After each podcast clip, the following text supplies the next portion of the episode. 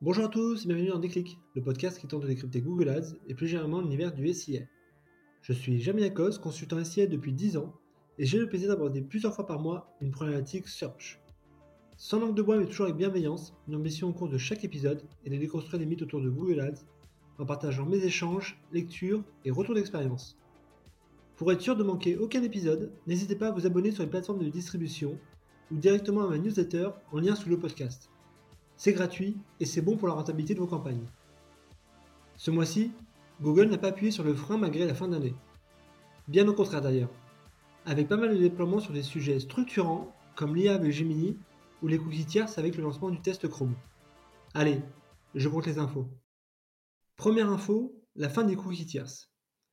Depuis le 4 janvier, Google Chrome a lancé la première phase de test à l'échelle avec 1% d'internautes qui ont vu ainsi la disparition de leurs cookies tierces.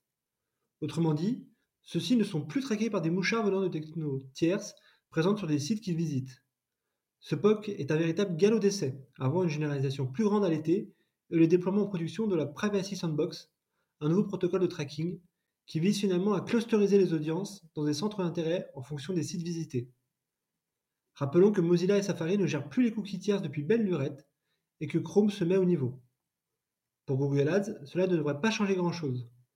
Google anticipe déjà depuis plusieurs années la fin des cookies externes et incite les annonceurs à basculer sur des alternatives, comme GA4, la synchronisation avec le CRM, le consent mode, ou encore le suivi avancé des conversions.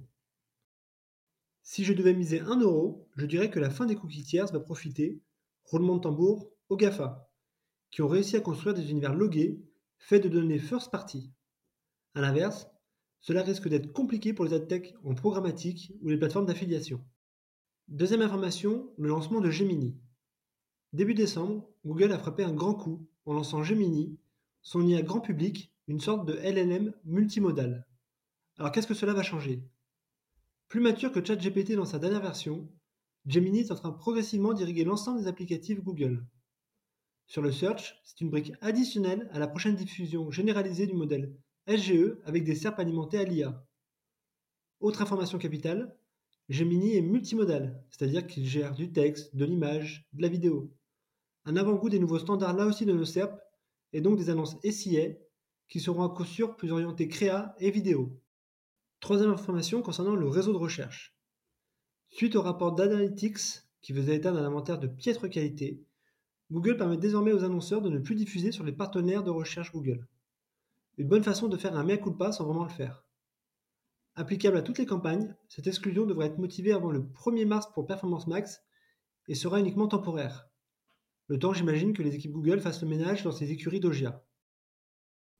Au-delà des éventuelles problématiques sur la performance, la diffusion sur ce réseau reste opaque et peut clairement questionner sur la protection de l'image de marque, tant il est difficile de savoir sur quel site les annonces sont diffusées. Quatrième information, Google serait en pleine restructuration. Alors que le groupe a affiché une belle croissance trimestrielle de son CA à hauteur de 11%, Google vient d'annoncer un nouveau tour de vis concernant son service pub qui compte aujourd'hui 30 000 personnes.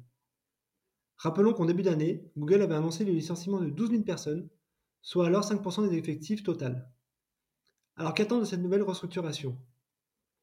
De ce qu'on peut lire ça et là, il s'agirait d'une plus grande utilisation de l'IA pour aider les annonceurs. C'est d'ailleurs déjà ce qui se passe avec les recommandations automatiques ou les modules Insight et recommandations. In fine, se posera très rapidement la question, j'imagine, de garder une division avec autant d'effectifs chez Google, dont l'ambition, comme toute société cotée, est d'augmenter sa marge opérationnelle. Cinquième information, quel avenir pour le support Google?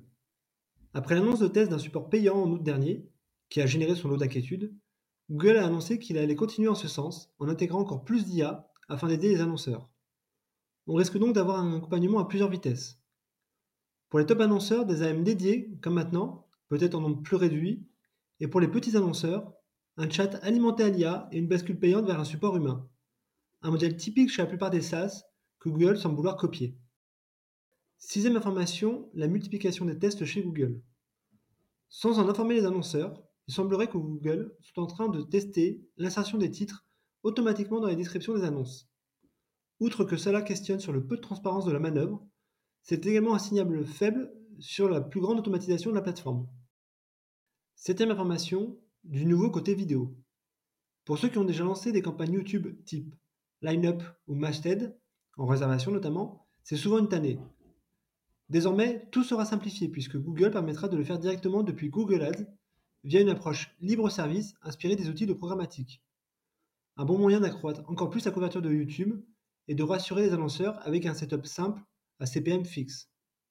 En parallèle, Google rajoute de nouveaux formats InFeed et Short à sa campagne VRC, une manière d'accroître là aussi son champ de diffusion sur des inventaires en pleine croissance. Rappelons que VRC est une campagne boostée à l'IA. Voilà, cette 22e revue d'actu est terminée. D'ici là, prenez soin de vous, et si vous me cherchez, vous savez où me trouver.